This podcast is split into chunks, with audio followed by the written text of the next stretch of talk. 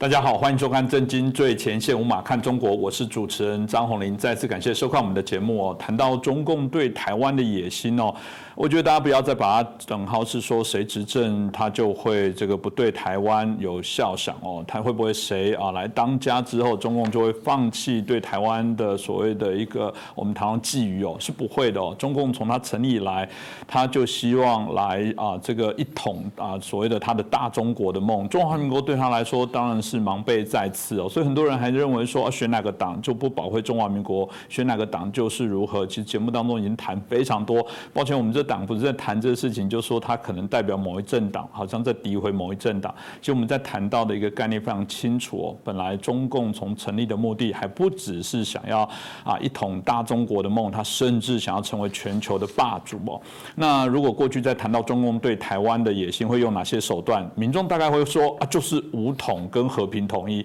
如果你只是这样说，嗯，有点浅。呃，透过我们最近最前线的节目，我好好来带你知道说，可不是只有武统跟和平统一这两种啊的选择。这过程当中，中共事实上对于台湾，事实上是费尽千辛，用各式各样的方法。其实早期从国共内战开始，就可以看出许多的一些手法。那这部分，我想也可以透过今天的节目，好好来看一下啊，中共对所谓的啊这个呃台湾的一些染指哦，到底会有哪？啊一些的这些所谓的手段哦，也让我们可以啊了解一下啊，我们现在在身边在社会上所发生的这些事情，某些是不是应对这样的一些情况哦？那我们今天很开心邀请到的是台大政治系的荣誉教授民主正老师，明老师你好。呃，主持人好，各位观众朋友，大家好。是哦，我想这个台海的问题哦，因为大家都很关注，特别在去年的时候发生第三次台海危机，到现在中共还在做一些演习演练，所以各国的政要啦、媒体啦，不管国内外的部分专家学者都非常的关注哦。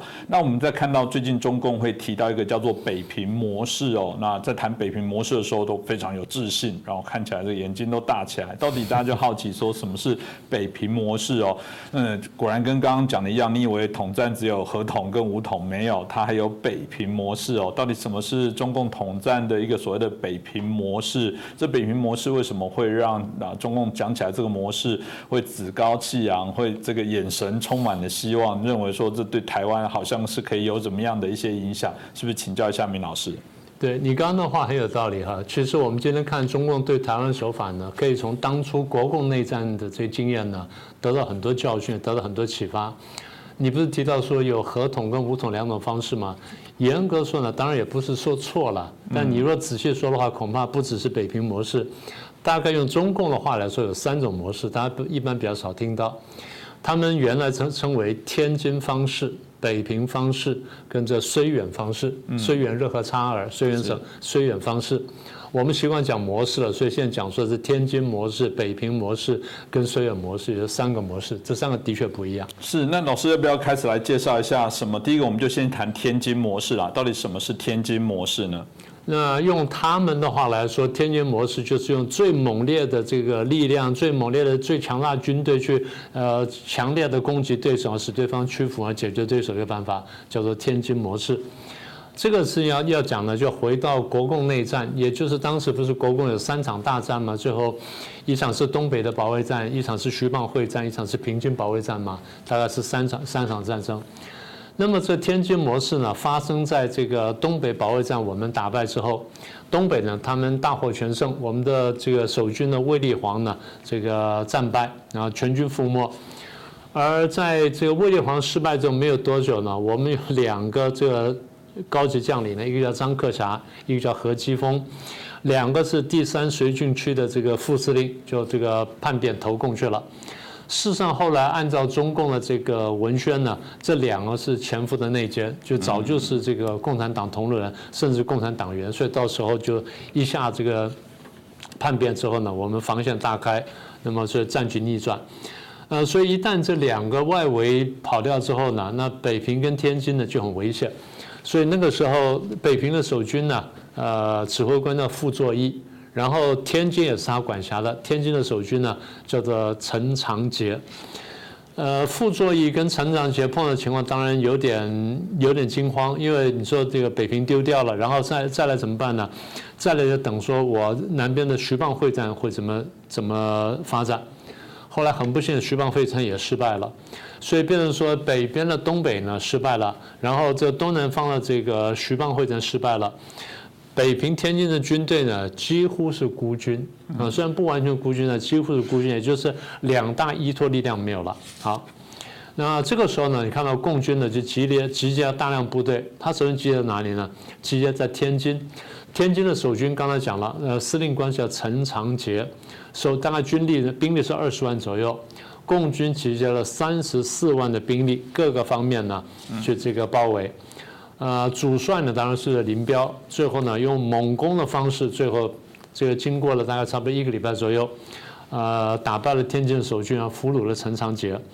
所以用他们的话来说，用最这个强大的火力、最大的兵力，用最猛烈的攻击把敌人解决掉，这叫天津模式。天津模式就大家现在设想，或者也叫乌克兰模式吧，就是大兵进来攻，然后最后逼你这打把你打败，然后逼你投降等等，这叫天津模式、乌克兰模式。中共原来对台湾是这样想的，最早你记不记得他们讲说学习台湾，讲的就是天津模式。当然现在比较少讲了，因为现在发现说情况有点变化，这个模式未必走得通。但是偶尔讲讲呢，吓吓台湾，挫挫台湾锐气呢，那在文宣上还是有用处的。那如果回到我们刚刚提到的，就是原来讲北平模式，他们炯炯有神。那原来天津是指这种猛攻、学习，反正不顾一切、最强兵力，大家就很好奇说，那北平模式呢？听起来好像也很不妙。对，的确不是太妙，说起来。用他们的话来说，北平模式就打掉外围，然后先把天津打掉了，然后切断你的去路，然后这个四面这个四面包围，说兵临城下呢，逼你接受和平解决方式，也就是不战而屈人之兵。老百姓免了战祸当然好事，但是国家主权丢掉了，那就是一个最大的遗憾了。这是北平模式基本的精神。刚才你也提到了嘛，天津被打掉之后呢，那北平相对来说比较孤立了。那北平的守军就刚才我们提到的傅作义。那天津被打掉了二十万军队，傅作义手上呢有五十万军队守在北平附近，共军的主帅呢依然是林彪。好，那双方对峙，在对峙了一两个月的时间当中呢，出现一个非常微妙的变化。傅作义呢是国民党的这个呃这个北平的守将司令官，他的女儿叫傅冬菊，冬天的菊花。傅冬菊是共产党员。傅东菊呢，就是奉共产党的命令，每天回去见爸爸，每天回去见爸爸。这傅作业心也太软，女儿来劝降，明明知道女儿是共产党，一劝降，第一次呢，他非常生气，把枪拔出来，啪往中央一摆，就说你再讲我就枪毙你。女儿不管，就一直讲一直讲，最后呢，傅作业就放他走掉了。就每天来讲，每天来讲，可怕在哪里呢？第一，每天来讲。第二，傅东俊每天把这个爸爸指挥官的这种心理变化、跟他的表情状态、跟他的对答呢，一五一十的跟中共去完全报告了。所以后来中共讲，在两个大军对峙情况下，对敌方主帅的每一天心理变化，我们的掌握呢，在历史上几乎没见过。这就傅中，这就这个傅中局的本事，然后这傅作义的这个妇人之仁，舍不得对这女人下手。你不枪毙他，你抓起来也可以嘛，关起来就好了嘛。怎么让他每天来回跑上去报道报告你的动态呢？那比方说你当初动机呢就不太就不纯。好，那么你每天这样劝降，最后就发现什么？发现傅作义呢态度慢慢软化，从前面要枪毙女儿，到后来就不想听话，到最后厉声斥责，到最后言语放软，最后问说。那他们给我什么条件？你讲的话，你就说对方晓得说你根本守不住了，你要投降了。所以到最后，林彪就真的就劝降，然后劝降成功。傅作义呢，举五十万大军投降。呃，所以中共就把这种叫做打掉外围、切断去路，然后兵临城下，迫使你接受和平解决方式呢，这个叫做北平模式。那么最近宣传的特别多呢，大家可以知道。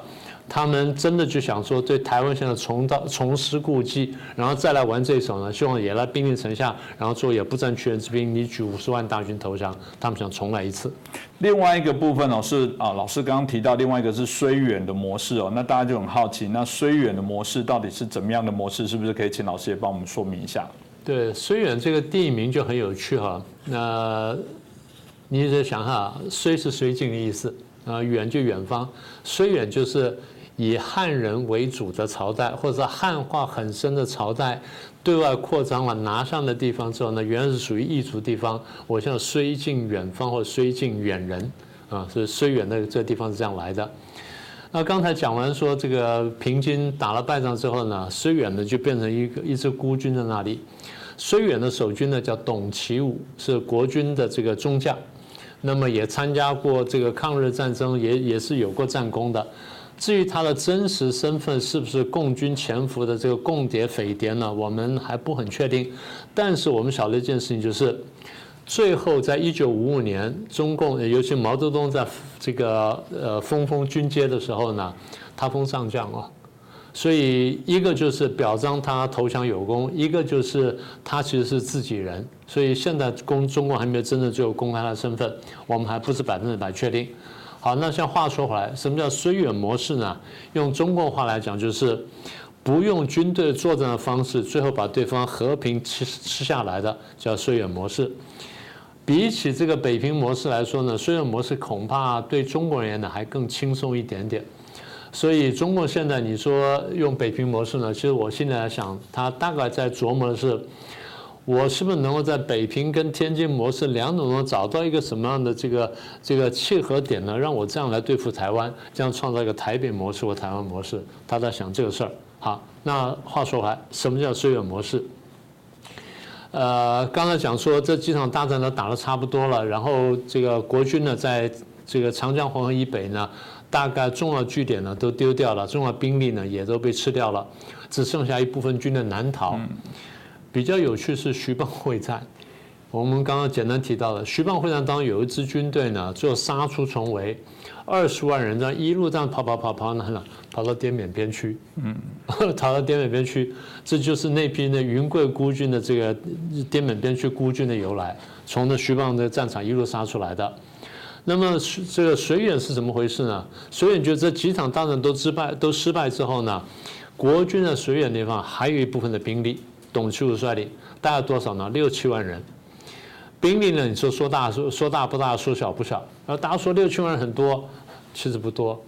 我们刚刚讲了三场大战呢，东北大战，然后徐蚌会战，加上这个呃北平的那个会战呢，就平津会战。三场大战，我们国军丢掉多少人呢？丢掉一百五十万人。哦，丢掉一百五十万人，一场是四十七万多，一场是五十二万多，因为一场是五十五万多，三场是一百五十五万，也就是也就是国军的正规部队基本上全部打完，打得非常惨烈。但是呢，绥远这支部队呢，七万人，你说多不多？以刚刚的标准来说，当然不算多嘛。所以对中共来说，你认真要打呢是可以打，但他实在是不想花这力气。更何况，他们私底下跟这个绥远的守军呢，就是董其武呢，有过沟通，所以董其武呢有点心思不定。那中共怎么做呢？中共说呢这样子，咱们现在井水不犯河水，我们先画一个和平线。那这样子，线摆在这里，你不过线，我也不过线；你不打我，我也不会打你。中共为什么这样计算呢？中共认为，董其武在看了几场战役之后呢，他大概不太敢动手。那他现在在等待时机，那我现在给他个时间想一想。当然有可能是什么，董其武是内奸，那内部还有很多人呢想打，那董其武呢想要说服他们，所以这有些细节我们现在不得而知。所以中共的做法是我先把这个和平线画出来，让你呢去处理里面的问题。好，但是呢我又不是完全放过放你不管，我做设一个联络处，我跟你保持联络，同时呢我把铁路给你接通。铁路通了之后呢，人就可以来往。嗯，你要进要出我都不管。然后呢，抽税呢，你抽你的税，我抽我的税，我不跨界过去。然后两边呢，你要做做生意，可以让你们做生意，我也没有问题。两边要通邮，要要往来，要干什么，我都随意。但是就是军队不跨过去，然后我们的政治势力不跨过去。好，那这样在做什么呢？这样呢，就在用文化呢，在慢慢跟你交流。啊，还有一点啊，统一货币，统一货币，这非常有趣的。所以一方面就是我这个打开了，但只是军队不跨界。而中间我得说一下，中间爆发过摩擦。中间大概是董其武军队呢误会了这个中共的这个动作，大概做了一个什么军事上动作，这动作不算特别大。中共底下的部队呢一下忍不住就全面攻击，一下子把董其武的一支部分部队给打败了。大概是歼灭了两三百人，然后抓了六七百人，然后就报到这个中共中央军委。中央军委一看说：“哎呀，事情闹大了，你这样就让董其武误会我们了。那这样子，我们还是先去赔礼道歉。”所以中共讲啊，不好意思，那地方是误会，原来我们不是这样子，就底下没有没有搞搞清楚，就错误执行命令这样子，我们把人放回去给你。嗯，啊，把人放回去给你，这是很厉害的一招啊，把人放回去。放回去你就觉得说，对啊，他对我没有恶意啊，他有善意啊。然后别人他都打赢，我现在孤岛一个，那我想怎么办？我要认真想一想。所以董其武那个，不管他是这到底是共谍也好，或者是他正在犹豫也好，那的确当时看起来双方是的平安无事的。但是毛泽东对你讲了一句话，他说绥远这个方式呢，不可以拖太久，因为拖太久，全国各地要是绥远模式，我们很麻烦。所以，如果可以的话，我们还是用军队很快把它打掉。为什么？我们必须把国民党的有生兵力打掉。当国民党没有有生兵力反抗的时候，这地方就好解决。一旦他有军队的时候，我们每个地方给你拖的话，那我们也受不了。所以，毛泽东特别吩咐内部，绥远方当时叫绥远方式，绥远方式呢可以用，但是呢不能普遍用，也不要大宣传。所以报纸上很少大宣传。这是为什么现在比较少谈到的地方。但是你真的读国共关系的话，那你晓得这一段的。但你说他既然不愿久等，那他等到什么什么时候呢？用中共话来说，就是让董其武去做内部工作，做好了，他觉得什么时候来投降，他就什么时候来投降。就拖了多长时间呢？前后拖了三四个月而已，也不是很久，也不是很久。那么也就是说，这是一个过渡。从中共看起来哈。我们前面讲的天津模式，就用猛烈的攻势，然后就就把你打败，然后逼你投降。这天津，北平是把你打完了，把你孤立起来，然后把你退路起来，然后兵临城下，然后逼你投降。那绥远就是我没有用军队是逼你，我给你画了条和平线，然后你继续慢慢想。但你是孤岛，但是在来回沟通的这结果就是，你放说你撑不下去。现在我觉得台湾什么地方像呢？金门马祖有点像。嗯，是不是？是金门马祖有点像水远模式。嗯，所以我们讲的东西呢，都不是乱讲。我们也就是这东西呢，是有前车之鉴。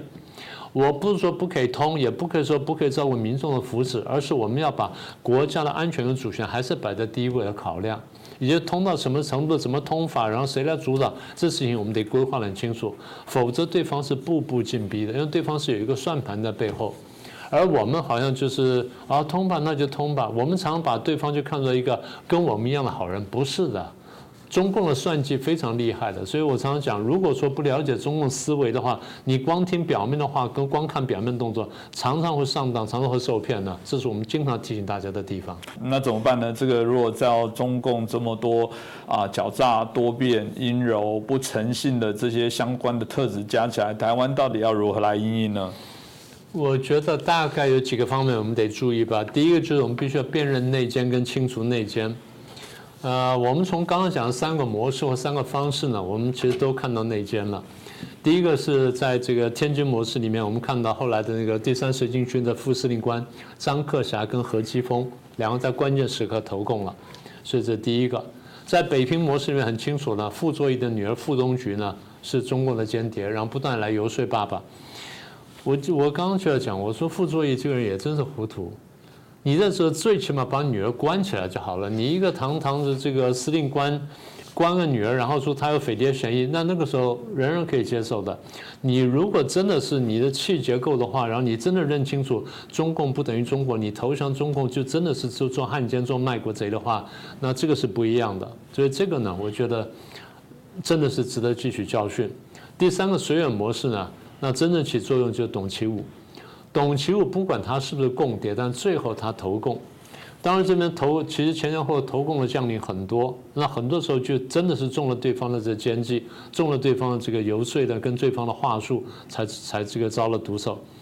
所以第一步呢，就是认认清楚内奸，然后清除内奸。第二步就是我们刚才讲，你刚刚其实说的很清楚。中共的话术很厉害，话术背后就是他整个的文宣的构想。现用现代话来说叫认知战。我们在这么一两年当中，我们在强调中共认知战呢，基本上几个主攻几个方向。对台湾内部呢，第一挑起台湾内部的族群的这个对立，我们原来就有族群的这个问题，中国把它扩大，然后把矛盾化了。第二呢，挑起蓝绿的争斗。那蓝绿原来不和，中共呢把它弄得更大。所以我经常经常提醒大家，那些深蓝的可能是深红，但深绿的也可能是深红。我不是说深蓝一定深红，我也不是说深绿一定深红，但是看起来是深蓝跟深绿人很有可能深红。为什么呢？因为它使得蓝绿不能合作，使得蓝绿的这仇恨不能化解。中共的目的就是让你内部要分化。刚才不是讲内奸嘛？内奸一方面是做领导人工作，二方面就是保证你不能团结起来对付我。中共最厉害就切割对手，那我们最不会去切割对手。所以一方面是台湾内部进行切割，切割蓝绿，切割蓝绿白，然后切割省级，切割什么？啊，这反正切割或切割南北。好，这第一个。第二就是呢，台湾现在能够守得住呢，很重要的一是有国际力量的支持，比如说美国啦、日本啦、欧洲各国，尤其是这几年，当中共的战略态势很高，然后威逼国际，又弄了这个第三次呃第四次台海危机的时候。国际看见了中共的野心跟阴谋，然后大家觉得台湾的确非常重要，所以大家出来捍卫台湾。好，那中共就必须要挑过。这几年来，我们一直提醒大家，中共在台湾散播怀疑美国、仇恨美国，然后分割美国的言论，大家现在都看到了。然后话不断在变，不断在变，但目的呢，万变不离其宗，就是切割台湾跟美国的关系，台湾跟日本的关系，跟台湾跟欧洲的关系。那么这个是。在国际上面，但最后到防线什么？军队。所以中共呢切割的就是台湾的军队，一方面就是故技重施，然后渗透进这个台湾军队。现在大家看到就是从对退将啦跟退役的这军官身上着手，用各种各样的手段。那坦白说，我们政府对于退役将官、退役军官那种待遇呢，可能还应该再重新考量一下。我不是要减少，我是说怎么样在这个光荣上面增加一点点，也就是对于军队的角色呢，要更加正面的肯定。因为很多人来做军人，不是贪图那个那个钱的了，不是说因为我赚钱多出来当军人，而是说我有这份热血，我有份这份抱负，我觉得我在这件事情上最能够保家卫国。当人得到这种光荣感的时候呢，金钱的报酬呢，相对来说是比较其次的，对不对？你对小学生的奖赏，你就晓得口头奖励，哎，他很高兴；你给他钱奖励，他觉得很怪怪的。但你给他个小的奖章，或小的什么优良的一个牌贴上去，他很高兴。大人也是一样的，大家对不不要都都要用金钱去这样去去计算这件事情。很多人在意就是说我的尊严、我的面子，跟我对我价值观的肯定。所以，如果说这个执政党能够对国军，不管是现役或退役呢，能够在更加肯定的话，我相信这方面呢会好很多。这当然有一个很长的历史渊源，但是呢，既然现在执政的话，就必须调整步伐。那反过来说，就是在野的这些政党呢，不管你是这个蓝也好或白也好，你要想清楚，有一天你会执政的，你也必须要靠这支军队的。如果说这支军队不可靠，或现在你有意无意的在其实帮助中共削弱这支军队的话，对你将来也不是一件好事情。所以大家得看懂，就中华民国建军备战的努力跟党派没有关系，那完全是捍卫一个中华民族最后的一个基地跟最后一个希望。事实上，大家常常没有注意到，从表面看觉得中共多强大，十四亿人，九百六十万平方公里，但是。两千两两千两百八十万平方公里，然后三亿多人，苏联世界第二强大军队也可以一夕瓦解的。我们常常讲暴政是不能长存的，中共就是个活生生的暴政，大家得看懂。所以看明白这件事情呢，我们自己就不应该削弱中华民国建军备战努力。这第二个，我觉得得提醒大家的。第三个是我刚刚已经点到了，我长期在讲。大家不要被中共的话术所骗。中共几十年来骗国民党、骗蓝营的方式，就是用民族主义，用非常肤浅的民族主义。当年讲说这个中国人不打中国人啊，中国人团结起来去抗日，结果呢，共产党背后拖后拖后腿，就国军在前面开枪的，后面挨子弹。这个因见不远。那为什么国军的很多将军们，你们不记得这件事情呢？对不对？所以认清楚中共不等于中国，这真的是一个非常关键的一句话。将来有机会呢，我们把老蒋总统的当年的这些话呢拿出来给大家回忆回忆呢，大家才晓得说重点在哪里。中共撒谎欺骗了这么多年，一直用假的民族主义在骗我们，就我们很多人现在还心甘情愿上当。但中共的核心是我一旦拿到权力之后，我翻脸不认人。刚刚前面数了这内奸，很多最后就杀掉了，有些时候供起来了，然后当做什么小丑在那耍。那有些呢就杀掉了。你真的要走到那一步吗？所以台湾的不管是退将也好，或者说现役的军官也好，仔细想一想，你不要有意无意的配合中共的宣传。现在很多名嘴做这件事情，事实上你是在自毁长城。所以我再提醒一次，这不只是蓝营，蓝绿白其实里面都有。所以核心的问题就是，共产主义跟共产党是反人性的，是反人类的，最后必须清除，而且最后一定会清除，这是真正历史潮流。呃，所以我再说一次，我们大家在这一波历史浪潮之过去之后，你在历史上想留一个什么样的名声？然后你怎么去做人？你的家族怎么做人？你得好好的去想一想。老师这集讲完之后，我自己感受很强烈哦。那第一个，我想大家不会否认，台湾绝对是中国渗透最多、干扰的一个国家，大家同意吧？但回过头来讲。嗯，国民党从历史来看，又是被中共渗透最多的政党哦。倒也不是每次节目当中我们这样讲，底下有留言说哈，那所以怎样，投民进党才是爱国吗？倒倒也不是，然后好像不骂中共就是舔共，都不是。如果这样看，你把我们节目看得太。薄了哦，其实我们在谈的东西一直都非常的鲜明跟清楚。至少我觉得我们在维护我们想要的这些自由民主人权这样的一个价值，谁违背哪个政党违背，它就是会被我们来做挑战。而现在中共就是要侵蚀我们所想要的这些社会国家的样态，我们当然会站起来大力的疾呼。对我跟米老师来说，老实讲，我们就是站起来行动，就很多嘴坐在这边讲话。我们当然是希望你们坐在那边看完之后，也是要行动来想办法为我们自己这块土地来做一些相对的一些捍卫哦。那中共对台湾的啊这个影响，从我们过去其他的节目已经可以知道，它有它的焦虑跟急迫的部分。特别是如果它走向衰败，整个经济体制它有可能会转移其他的一些焦点。那对我们来讲，它可能是一个威胁，但某种程度来说，可能也是改变中国的一个契机哦。那这部分大家一起加油。那再次谢谢明居正老师哦。也谢谢大家的收看。同样的，如果喜欢我们节目，欢迎大家帮我们转传、按赞、分享、留言。再次感谢大家。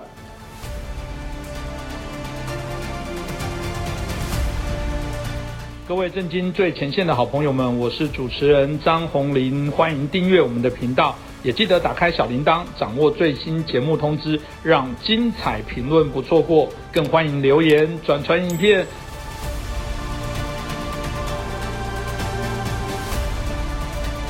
大家好，欢迎收看《真金最前线》，无马看中国，我是主持人张林。再次感谢大家收看我们的节目，也跟大家拜个新年快乐哦。因为我们知道这个在台湾的朋友现在还在过年年假，不过也准备收假了，收心操要开始准备做，这时候大家开始提到说，不管是心情上的、身体上的，吃太多的可能也要节制一下。但不管怎样，这个啊，好好享受一下我们新年啊阖家团聚的日子哦。这毕竟对台湾来说，或对所有的华人来讲啊，过年真的是一个非常重要。的一个节日哦，那在台湾来讲，当政治人物在过年期间也是异常的忙碌哦。呃，除了这个啊，需要去拜年，需要去走春，然后需要在许多的公共场合来出现。当包含总统也是哦，在过往的经验来讲，就会到各个公庙啊来发红包啊。那虽然只是一个一块钱，但是那个一元复始、万象更新的那个意义哦，大家都很喜欢来做收藏。那当然，大家就会好奇，那中共的领导人呢？中国的领导人到底？在过年期间做哪些的一些事情哦？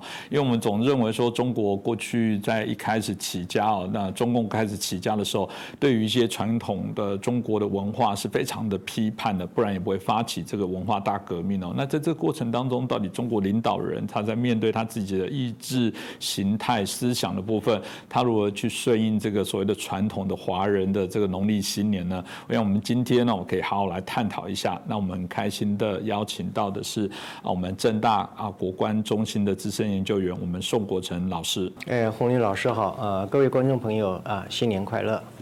是，我想我们一开始就请教老师哦。其实我们在谈到中国的领导人怎么过新年，大家应该会非常好奇哦。在整个一个威权国家来讲，嗯，但我们知道他们很多事情都样板，这样板也要有诀窍，他们到底怎么做？不过要谈说啊，整个历任的这些啊几个代表的领导者，我觉得一开始哦，大家可能都不知道，毛泽东曾经也一开始的时候有下令，中国是不准过新年，不能放鞭炮，当然不能舞龙舞狮，甚至不能说恭喜发财。这到底怎么回事？是不是请教一下老师？嗯，好的。呃，中共领导人的这个过年啊，那么特别是在外地过年啊，呃，通常呃不像说我们像台湾的总统啊，过年的时候会去走公庙啊，发呃排队发红包啊等等的啊。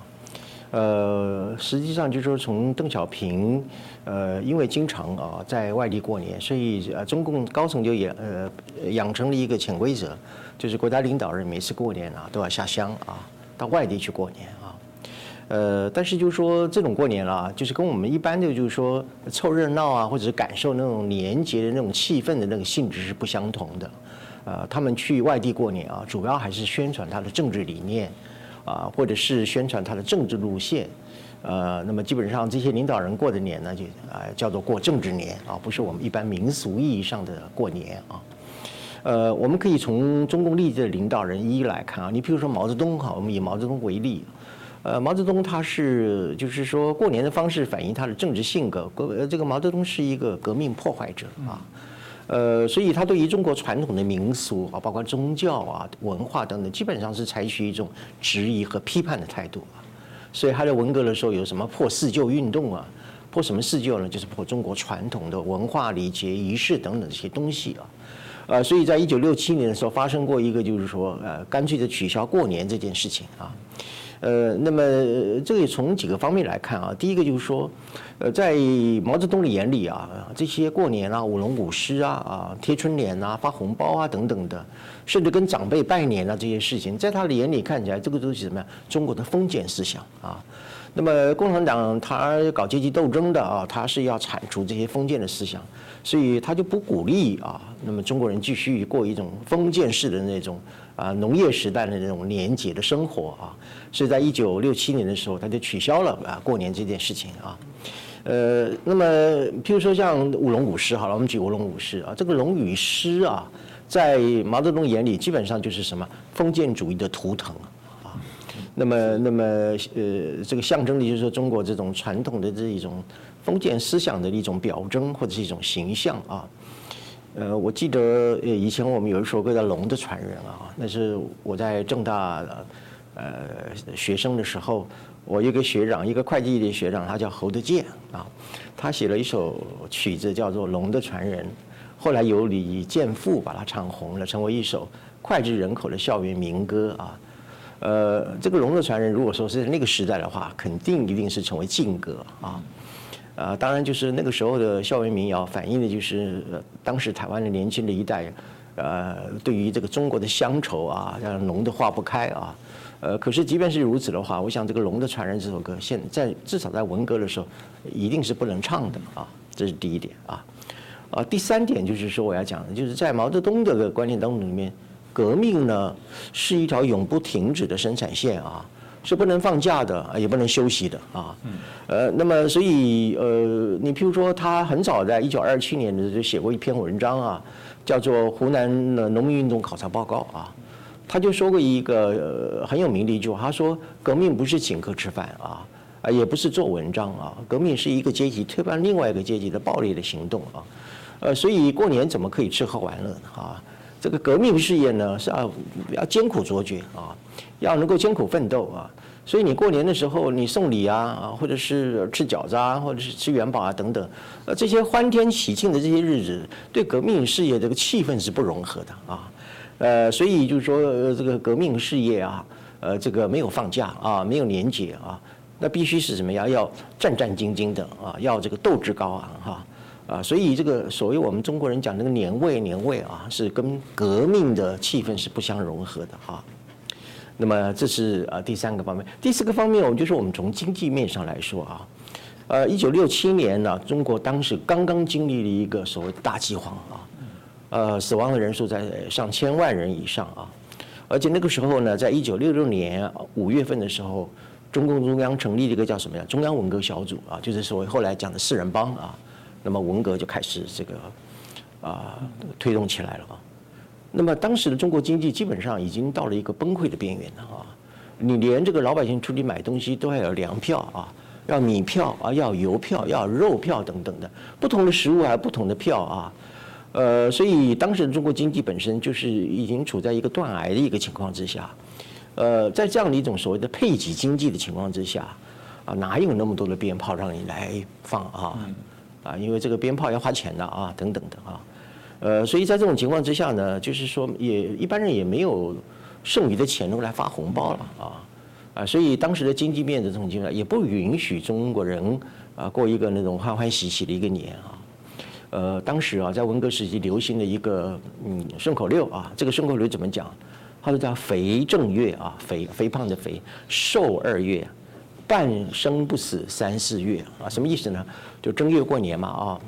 难得吃点肉啊，所以人都长得肥肥胖胖的。到了二月份的时候呢，没肉吃了，就开始瘦下来。到了三四月的时候，就处于一种饥饿边缘，一种半生不死的状态啊。所以肥正月，瘦二月啊，怎么样？半生不死三四月。那么这个这个俚语哈，或者说这样的一个顺口溜，这个反映当时这个整个社会经济面的一种很艰困的一个情况啊。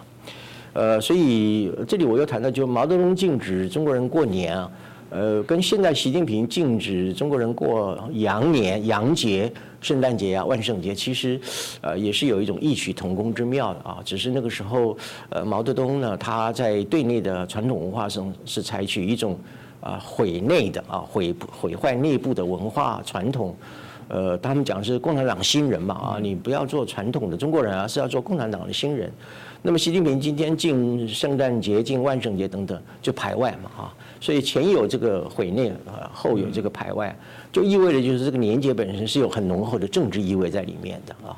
呃，所以习近平现在在进很多的外国的节日，就是啊，这个外国人这个敌对势力的欢天喜地的日子，我们中国人不要过啊啊，所以从毛泽东这个现象来看，我们就看得出来说，并不是所有的中国领导人。呃，都呃会强调，就是说年节的一个重要性。他更加的强调，就是说这个年节过这个年节符不符合共产党的路线，符不符合他们革命的需求啊？所以从毛泽东这个例子来看的话，我们就可以看得出来，啊，至少这个毛泽东他作为国家领导人，他过年啊不是过我们一种充满了人情味的一个啊年味的一个节日，而是一种过政治年的这样的一个情况。嗯，这个大老老师大家介绍的部分也让大家可以知道，最早中共起家，我觉得那个是最原始不会改变的部分。毕竟他们现在如果对于毛泽东所定毛的一些大方向来讲，即便后来再修正，那个在本质基因的部分，对于这个仇视丑化整个中国传统文化的部分，我觉得那是很明显。当然，接着回到这个邓小平了，那当然就是说，如果是站在一个非常改革开放的人，嗯，他会跟毛泽东一样吗？对于这些传统的。这些文化去采取这些，甚至希望去啊来做改变，还是他有一套很不一样的一些做法？特别是在邓小平哦，从资讯资料上看起来是他几乎过年都在外过。这是不是继续请教一下郭正老师？好的，呃，在所有的中共领导人当中，邓小平是唯一一个在国外过年的啊。呃，我们刚刚提到就是说，呃，这个出出去外地过年的中共领导人。大部分也是是在中国大陆内部的外地去过年啊。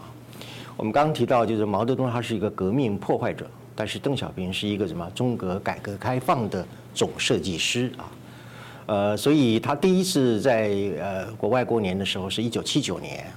啊，那么他在美国的白宫过了啊过年。呃，那么当然，他这个过年呢，就是说也是带有一种非常重大的啊，对于中国的一个发展具有转折意义的一个政治的目的或政治的任务，在美国过年啊。那么我们说一下他的政治目的是什么呢？第一个呢，就是我们一般所讲的招商引资了啊。呃，那么邓小平在白宫欢迎他的酒会当中里面讲的话呢，意思就是说啊，呃。我来了这个是这个地方啊，今天就刚好在中国是过年的时候呢，啊，一年复始，万象更新啊。他希望中美关系啊能够像啊一年复始、万象更新一样，能够重新开启一个美中合作的一个新的局面啊。呃，所以那么他同时也向美国的政府和民间，甚至是企业表明，就是说中国从此以后啊，整个市场要向美国开放啊。呃，那么欢迎啊美国的企业和啊资本啊能够进入中国，来帮助中国的改革开放啊，这是他在白宫过年的一个第一个目的啊。第二个目的啊，还有一个很重要，就是说他也是想试图啊，在这个行程当中里面，通过对美国人的拜年，来消除美国人对中国的戒心啊，啊恐惧或者是怀疑这种戒心。所以在一九呃，其实，在更早之前，在一九七四年就有一个动作，四月九号，邓小平在第六届联合国的特别大会中发表了一场演讲。这个演讲是被载入历史的啊，在这个演讲当中里面，他说中国现在不是，未来也啊不会是一个超级大国啊。那么如果说中国啊有一朝一日啊，呃这个变了颜色啊，那么变成了一个超级大国啊，或者是说在世界上啊称王称霸的话，到处去欺负人家、侵略人家等等的，那么不仅是世界人民啊，应当要给中国戴上一顶社会帝国主义的帽子啊。而且他也认为，就是说，世界人民要和中国人民一起来打倒这个称霸的中国共产党啊，这个是石破天惊的一种说法啊。这种说法就是说，可以看出邓小平这个人是敢于、勇于闯荡啊，敢于打破陈规啊，然后对于这个改革开放，确实是有一种冲破万难啊这样的一个决心啊。呃，所以他这种石破天惊的说法，几乎整个卸下了美国人对中国的心防啊。呃，所以前几天呃，新科的呃，美国众议院议长 Kevin Co 啊 McCarthy 啊，Kevin McCarthy 他就讲说，呃，美国信任中国的一个时代已经结束了，啊，这就说明的时候，那个美国信任中国那个时代呢，就是一九七九年邓小平到美国过年的时候所开启的一个所谓美国信任中国的一个年代啊。呃，那么另外就是说，除了在美国过年以外，邓小平其他的时间大部分都在外地过年，就是说中国的呃北京以外的外地啊，比如说他去了主要的几个地方，一个是上海，另外是个广州，还有深圳，甚至包括珠海。嗯，为什么他在这地方过年呢？他就是要推动他的改革开放啊，而且他非常的急迫啊，非常急迫啊。呃，所以呃这些地区是呃邓小平一手所扶植起来的经济特区啊。这些经济经济特区的承载了这个邓小平这个改革开放总路线一个非常重大的一个任务啊，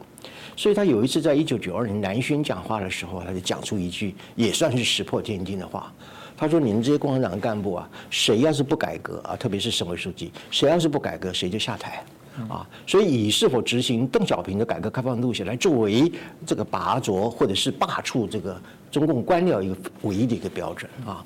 呃，我印象很深刻，就是说他曾经去这个深圳，然后又到珠海去啊。呃，完了之后，他当着当时的省委书记谢飞啊，还有深圳的深圳市的市委书记讲说，你这个改革开放，在我看来啊，搞得太慢了啊，好像这个这个老太太裹小那个裹脚布一样啊，你要应该赶的呃干得快一点啊，你太慢了啊，呃，当面训斥他，可见就是说他对于这个他所建立这个经济特区呢是念兹在兹的，所以除了在美国白宫之外，他每一年都到这些经济特区去过年啊。所以这就如同我刚一开始讲的，这个领导人出去外面过年啊，呃呃不不一定都是说跟人民啊呃一起在那边烧饭啊，或者是包饺子等等的，主要还是念兹在这里，就是他在他的任内呢，他所推动的政治路线，还有就是说他去强化他的一个政绩啊，所以这是呃呃邓小平啊，基本上来讲。呃，我觉得对中国历史、近代历史来讲是一个关键的人物啊，关键人物。特别是他的经济特区，而且他每年在那边过年就显示，就是说，呃，中国共产党常讲一句话：没有共产党就没有新中国。其实我要讲的就是说，没有邓小平就没有中国共产党。嗯，这个部分大家也可以让他理解一下邓小平哦，在整个啊春节过年哦，就果然每一个领导者他都有他的一些习惯。那当然就是另外一位。很重要的指标的一个人物就是江泽民哦，那继续请教老师，就是那江泽民到底是怎么在过年呢？在他任内的期间，老师说那时候，如果照老师刚刚所提到，的确他开始享受到整个中国开放的那些经济红利，开始在往上跑。那江泽民到底怎么过年呢？好的，呃，我们刚刚讲说毛泽东是革命破坏者啊，然后邓小平是改革设计的总啊，改革开放的总设计师。至于江泽民呢，我把他称之为就是一个比较花花公子的一个啊，这个国家领导人啊，啊，待会我们再说，啊，他是一个非常特别的一个国家领导人啊。呃，我刚刚讲过，就是说，呃，因为邓小平每一年都是呃出外地去过年啊，所以从那个时候开始，特别是江泽民就敲定了一个潜规则，以后的国家领导人或者是或者是省级地方的领导人，啊，不能在家里过年，一定要出去跟民众一起过年啊，建立这样的一个规则啊。呃，那么江泽民呢，他一个比较有名的就是一九九零年的时候呢，他曾经到曾经到了一个山西的这个大同矿务局啊。呃，各位也也许呃应该知道，就是说那个石佛啊，云窟大大佛啊，呃，有一个地方呢叫做云冈矿场去视察，啊，去过年啊，呃，他带着这个黄色的钢盔啊，然后穿着矿工的衣服，啊，直接下到了一百六十公尺的那个坑底啊，呃，跟这个工人模仿或者是体会矿工啊一个艰苦的一个生活啊。呃，当时呢，在中国发生了很多这个煤矿的灾变啊，呃，爆炸案呐，或者是掩埋案呐，死伤无数啊，呃，所以他这一次考察的时候，也亲自去看了一些受难的啊矿工啊啊，那么对他们加以慰问啊，等等等哈，呃，所以那个时候这个呃江泽民也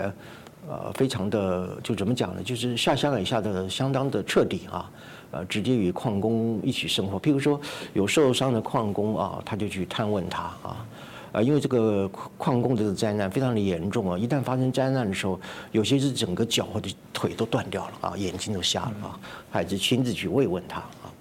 那么另外一方面，当然我刚刚讲说，这个江泽民他是一个花花公子型的这种，呃，这样的一个国家领导人啊。那么这个呃，有一次在一九九九年啊，他办了一个家庭聚会啊，就是我们常讲的红趴啊，红 party 啊，大概请了上百万的呃上百个人来啊家具啊。那么他在这个家具当中里面呢，就是面对的这个采访的记者，呃，就教他的这个孙子英文啊，好，Are you 啊，这样教他英文啊。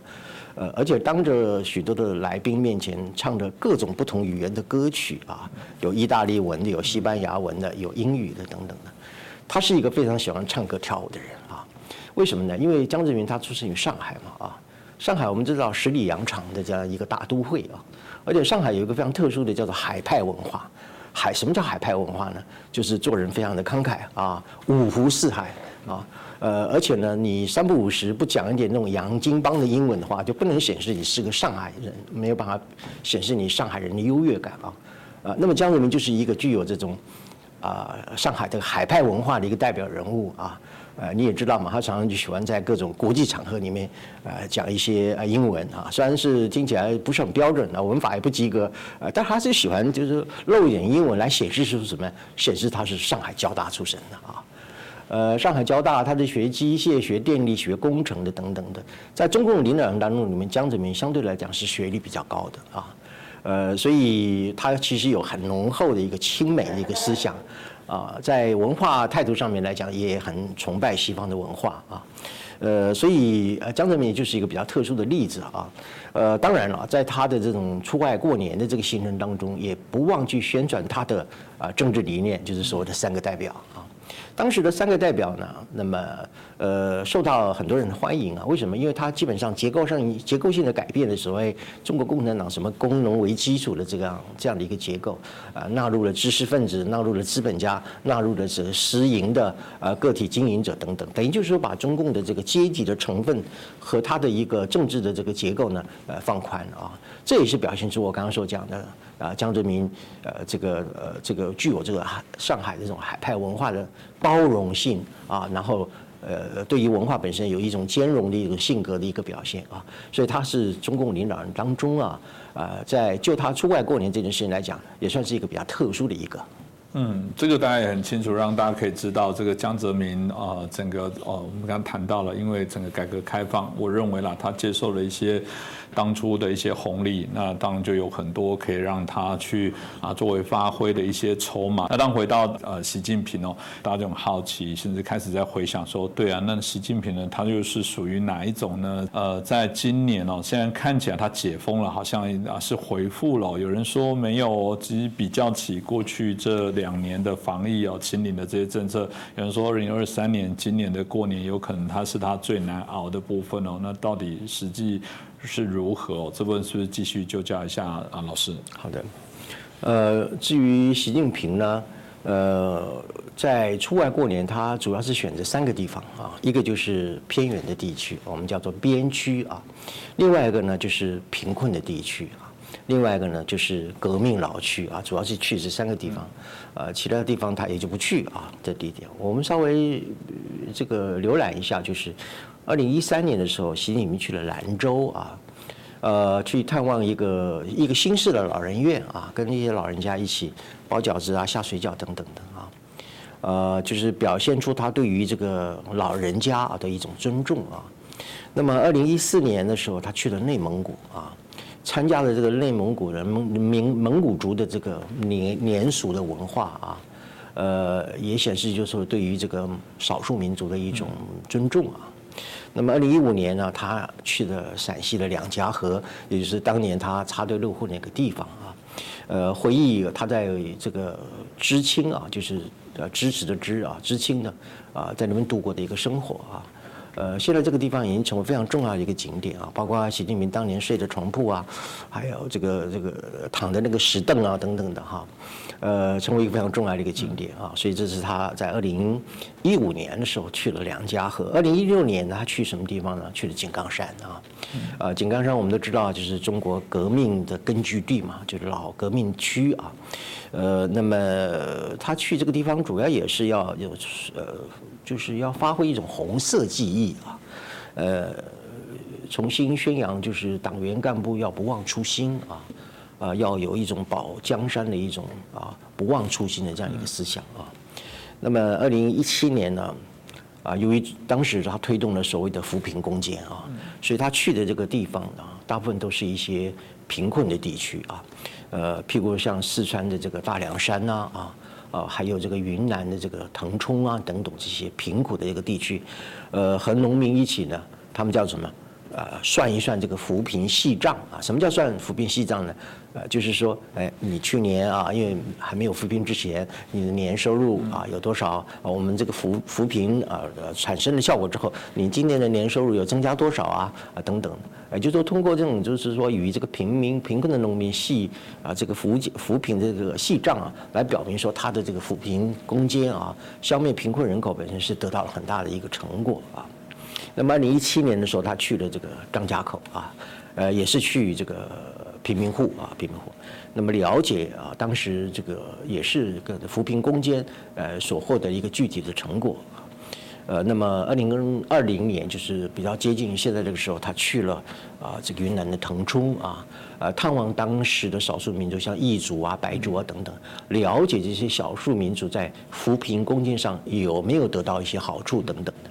呃，所以算一算来讲的话，习近平其实呃出去过年的频率还是蛮高的啊，啊，当然了，就是他去过年这个地方也一样，就是说主要就是彰显他两个主要的政绩，那么一个呢就是扶贫攻坚，一个就是小康社会啊，呃，那么。呃，所以对习近平来讲的话，就是说，呃，一样的就是很浓厚的，就是要过一种所谓的政治年嘛啊，呃，当然了，就说我们讲这个扶贫，呃，还从专业的角度来看呢，他的这个扶贫，呃，是有一点灌水的了啊，因为它是根据这个联合低于联合国的一个啊贫困的标准以下，就是依据这个绝对贫困来啊脱贫嘛哈，就好像跳高一样，你如果是设定高度一米的话，一下一下就跳过去了啊。呃，但是无论如何呢，它这个脱贫呢，还是呃给世界脱贫运动或者脱贫人口，呃，可以说在中国部分，呃，所以说创造了一个很大的贡献。嗯，这个部分大概啊，今天透过我们国成老师哦，都很清楚的针对中共领导人哦，从一开始毛泽东到最近的讲啊，这个习近平哦，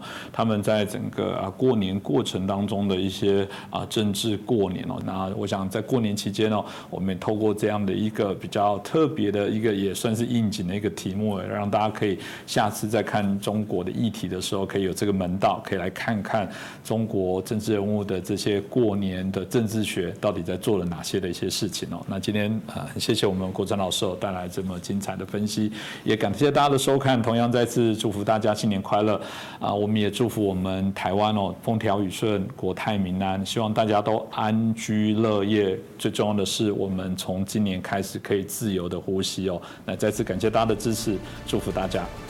谢谢大家。